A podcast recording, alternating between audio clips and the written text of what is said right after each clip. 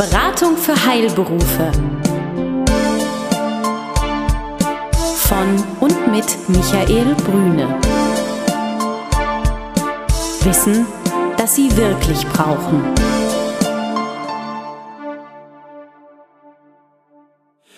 Guten Tag, meine Damen und Herren. Hier ist wieder der Newsletter, der Podcast der Beratung für Heilberufe.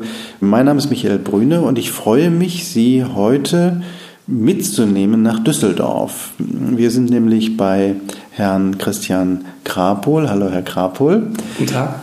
Herr Krapol ist Rechtsanwalt in der Kanzlei äh, Dr. Möller und Partner in Düsseldorf und Sie haben sich einmal auf Medizinrecht und Sie speziell, Herr Krapol, auf Apothekenrecht konzentriert. Richtig, genau. Und das ist unser Thema heute, Apotheke. Und äh, da gibt es ganz viel zu sagen zum Thema Apotheke. Und wir möchten heute aus rechtlicher Sicht einmal über eine Chance sprechen. Rechtliche Fragestellungen sind ja häufig immer die Frage, oh, was kommt da auf Sie zu? Und äh, das interessiert viele ja nicht so sehr, auch wenn es, glaube ich, ein ganz wichtiges Thema ist, was kommt auf einen zu. Hier ist ein Urteil des Bundesgerichtshofes ergangen vor einiger Zeit und das wollen wir heute etwas genauer beleuchten, Herr Krappel. Vielleicht sind Sie so lieb und können zum Thema Entlastmanagement ja, ganz kurz etwas sagen. Was hat der Bundesgerichtshof dort entschieden? Mhm. Ja, der Bundesgerichtshof hat zur Überraschung wirklich vieler Apothekenrechtler ein Urteil gefällt, mit dem so nicht gerechnet werden konnte. Fällt noch vorweg, das Urteil ist bislang nicht mit den Urteilsgründen veröffentlicht worden. Das steht noch aus, aber es ist schon hinreichend in den einschlägigen Medien kommuniziert worden. In dem Fall war es so, dass eine Apothekerin gegen einen Konkurrenten, gegen einen Apotheker vorgegangen ist, der seinerseits Rezepte über eine Entlassmanagementgesellschaft ähm, ja, bekommen hat, die das Entlassmanagement an einem Krankenhaus vorgenommen hat. Sie wollte dem Konkurrenzapotheker dies untersagen, hat dann eine entsprechende Klage erhoben. In der ersten Instanz hat sie verloren. Und in der zweiten Instanz beim OLG in Karlsruhe ist dann die Klage abgewiesen worden, so wie es auch die meisten letztendlich vorhergesehen haben bis der BGH diese Entscheidung aufgehoben hat und klargestellt hat, dass letztendlich ein Entlassmanagement möglich ist, nämlich auch, dass der Apotheker an dieser Gesellschaft beteiligt sein kann und darüber dann auch Rezepte bekommt. Das bedeutet also, dass Krankenhäuser eine Verpflichtung haben, sich um den Patienten nach Entlassung auch zu kümmern. Das ist das eine. Und man gibt ihn dann in die Hände, dem Patienten, sofern er damit einverstanden ist, einer Gesellschaft, die sich um die ganze Logistik kümmert. Richtig. Wir haben ja einmal ein sehr strenges Apothekengesetz, das eigentlich Absprachen mit anderen Leistungserbringern ja, verbietet, mit dem Ziel, Rezepte zu generieren, die zu bekommen. Aber hier ist die Besonderheit, dass letztendlich der Bundesgerichtshof gesagt hat, dieses Entlassmanagement, das im SGB V geregelt ist und was Krankenhäuser verpflichtet, den Übergang von Patienten aus dem stationären Bereich in den ambulanten Bereich zu vereinfachen und den Patienten dort zu helfen, dass das dieses rigide Apothekengesetz überlagert und eine entsprechende Absprache ermöglicht. Und das ist das Besondere hier. Okay. Das heißt also, das Krankenhaus delegiert diese Leistung an dieses Entlassmanagement. Ich habe eine Möglichkeit als Apotheker zu sagen, liebe Gesellschaft oder Person, ich weiß nicht, sind wir da an eine rechtliche Vorgabe gebunden bei so einem Entlassmanagement? Rechtliche Vorgaben gibt es da nicht. Das mhm. Krankenhaus hat den gesetzlichen Auftrag, dem Patienten dieses Entlassmanagement anzubieten, mhm. also ähm, Serviceleistungen letztendlich beim Übergang vom stationären in den ambulanten Bereich. Und also eine Idee, die dahinter stecken könnte, ist, dass das Krankenhaus sich dieser Aufgabe letztendlich entledigt, indem mhm. es übertragen wird auf eine andere Gesellschaft oder auch, mhm. es kann auch ein Kaufmann äh, mhm. sein, äh, der dann seinerseits diese Verpflichtungen letztendlich für das Krankenhaus sicherstellt. Okay.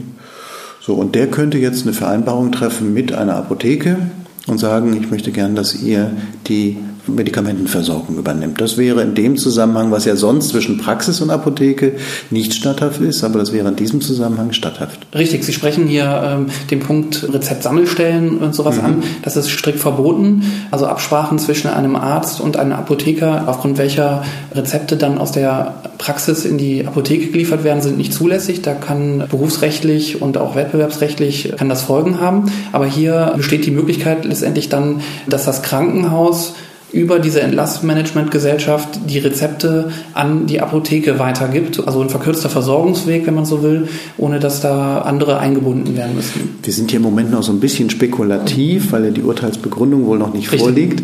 Sind Sie, glaube ich, auch ganz gespannt darauf. Wie wird das begründet? Definitiv. Bis zu ja. fünf Monaten hat der BGH Zeit, die Urteilsgründe da abzusetzen. Mhm. Also der, der Tenor ist, ist, mhm. ist, ist klar. Und das ist natürlich spannend.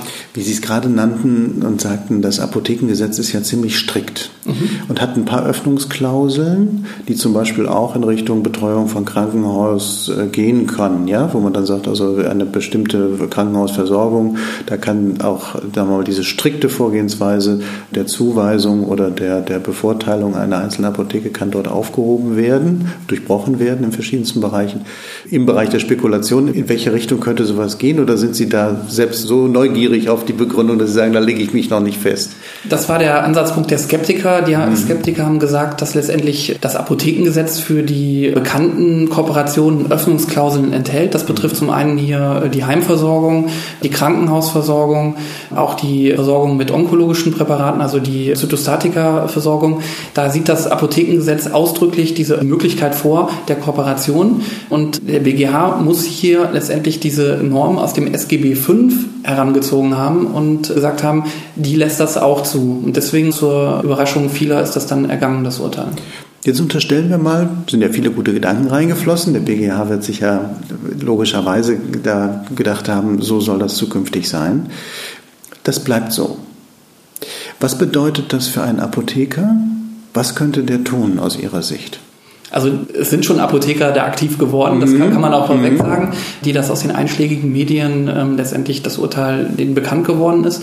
Also es wird wohl so sein, dass sich da ähm, Apotheker mit dem Krankenhaus ins Benehmen setzen, um halt vielleicht dann eine Lösung zu finden, wie dieses Entlassmanagement zum Wohle auch der Patienten umgesetzt werden kann und äh, mit dem Ziel natürlich auch den Umsatz in der Apotheke zu erhöhen. Mhm. Also das heißt, der Apotheker beteiligt sich oder die Apothekerin beteiligt sich aktiv an der Versorgung des Patienten und kann sich auch an so einer Gesellschaft dann beteiligen. So ist es ja dann deutlich auch klargestellt worden. Genau, so war es beim mhm. Fall des BGH. Da war der beklagte Apotheker Mitgesellschafter dieser GmbH und er hat das für zulässig erachtet. Jetzt kommt mir gleich natürlich eine Analogie äh, in den ärztlichen Sektor hinein. Da ist ja vor einiger Zeit auch nochmal klargestellt worden, dass zum Beispiel, wir machen das jetzt mal an dem Beispiel der Orthopäden fest, die sich an physiotherapeutischen Praxen beteiligt hatten, dass das nicht vonstatten gehen darf, also es keine Beteiligung gibt. Das ist aber ein bisschen anders gelagert, wenn wir das jetzt mal zu dieser Apothekenwelt äh, vergleichen, sondern da geht es ja eher darum, dass jemand Einfluss nimmt, oder? Richtig, also der Arzt der schafft letztendlich einen Behandlungsbedarf, indem er zum Beispiel beim Augenarzt eine äh, Fehlsichtigkeit feststellt und dazu sagt, es kann mit einer Brille letztendlich behoben werden. Wenn jetzt der Augenarzt dort einen bestimmten Leistungserbringer empfiehlt, einen bestimmten Optiker, und dann auch noch daran letztendlich mitverdient. Das ist letztendlich das Verwerfliche. Da hat der Gesetzgeber auch entsprechend reagiert. Einmal ist es halt berufsrechtlich dem Arzt untersagt, solche Geschäfte zu machen, aber jetzt auch ausdrücklich im SGB V ist diese, diese Zuweisungsproblematik aufgenommen worden und äh, das ist untersagt worden. Mhm, okay. Und damit unterscheidet sich so ein bisschen auch hier der Fall. Der Behandlungsbedarf wird ja hier nicht durch den Apotheker geschafft, der Rezepte bedient, sondern das ist ein, ein Behandlungsbedarf, den wir zum Beispiel mal einen Patienten, der in einer Orthopädieklinik ein künstliches Kniegelenk oder sowas bekommt, der Behandlungsbedarf ist ja letztendlich vorher schon da. Und ähm, es geht dann letztendlich darum, diesen Behandlungsbedarf ja bestmöglich im Sinne des Patienten ja zu versorgen und diesen Übergang vom stationären in den ambulanten Bereich ja zu vereinfachen. Mhm. Mhm. Und da, damit unterscheidet sich das dann auch im Wesentlichen von den Fällen, die, die Sie eben zum Beispiel mit dem Orthopäden und dem Physiotherapeuten benannt haben, weil da wird ja der Behandlungsbedarf dort festgestellt, der Praxis und die Versorgung dann über den Physiotherapeuten sichergestellt. Und jetzt sind wir ja, weil wir im rechtlichen Segment sind, auf der Seite der Chance zu sagen, also hier haben wir die Möglichkeit, auch durch Verbesserung der Situation des Patienten auch eine Verbesserung der Ertragssituation in der Apotheke zu ermöglichen. Aber es gibt natürlich wie immer auch die Gegenseite, mögliche Risiken. Und da ist eben die Frage, worauf sollte man aufpassen, weil was heute toll klingt, kann morgen auch schon zum Fluch werden, in Anführungsstrichen. Worauf sollte man aufpassen, wenn man sich auf dieses, im Moment eben auf diese lukrativ erscheinende Chance eben einlässt? Was würden Sie empfehlen einem Apotheker? Da sprechen Sie einen wichtigen Punkt an. Das ist jetzt hier eine Entscheidung, die aus dem Wettbewerbsrecht kommt. Es geht ähm, letztendlich um Konkurrenzsituation zwischen zwei Apothekern und da hat der BGH gesagt, diese Konstellation, dieser Bezug von Rezepten über das Entlassmanagement ist zulässig. Was jetzt noch aussteht, ist letztendlich, was machen äh, die, die Kammern? Was machen die Krankenkassen? Wird es dort nochmal überprüft? Das steht noch komplett irgendwo offen und deswegen sollte man da auch im Sinne transparente Regelungen irgendwo finden und äh, das auch offen kommunizieren. Mhm. Das heißt also schon vorsichtig auch walten lassen, Richtig. offen sein dann an der Stelle, sagen zu können, das haben wir vor, dass man es auch transparent macht. Genau. Ich meine, es sind ja auch zahlreiche Probleme damit verbunden. Wir denken an Datenschutz. Ja. Das, das sind sensible Patientendaten, die von dem Krankenhaus dann auch weitergegeben werden. Und ähm, da muss man auch entsprechend Vorkehrungen treffen. Hat der BGH auch rausgearbeitet. Ähm, da ist auch die Zustimmung letztendlich des Patienten erforderlich. Und das muss auch in einer bestimmten Form geschehen, damit das auch sichergestellt ist. Mm-hmm.